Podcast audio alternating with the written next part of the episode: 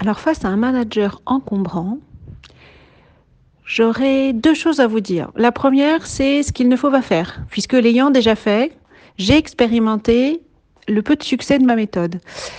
J'ai un jour retourné à ce manager très encombrant le fait que il ne me faisait pas confiance, qu'il était dans le contrôle et que moi, étant euh, très autonome et très responsable, je n'avais pas besoin de cela. Vous avouerez que les paroles étaient peut-être un peu trop euh, directes. Donc cette technique, je ne vous la recommande pas. Parfois, il faut savoir euh, nuancer certaines vérités, n'est-ce pas? Surtout vis-à-vis de son manager. Alors avec un petit peu de recul, maintenant, des années après, si je me retrouvais aujourd'hui dans cette situation, j'essaierais une première chose qui me vient de la magie. J'essaierai le détournement d'attention.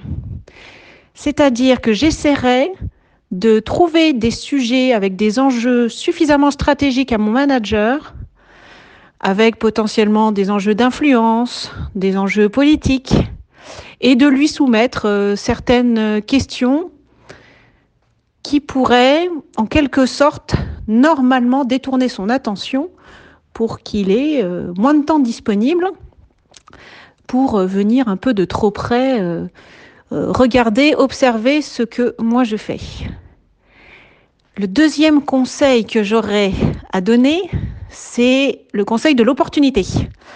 Anticiper les périodes où potentiellement ce manager encombré n'est plus là et où vous allez pouvoir lui démontrer quelque part d'une façon silencieuse et néanmoins efficace que vous savez gérer seul.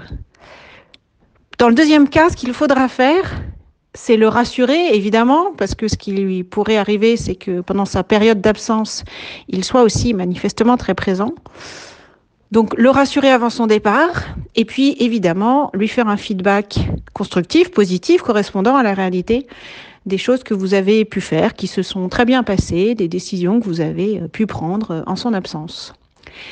Voilà, j'espère que ces petits conseils et non-conseils vous aideront. À bientôt!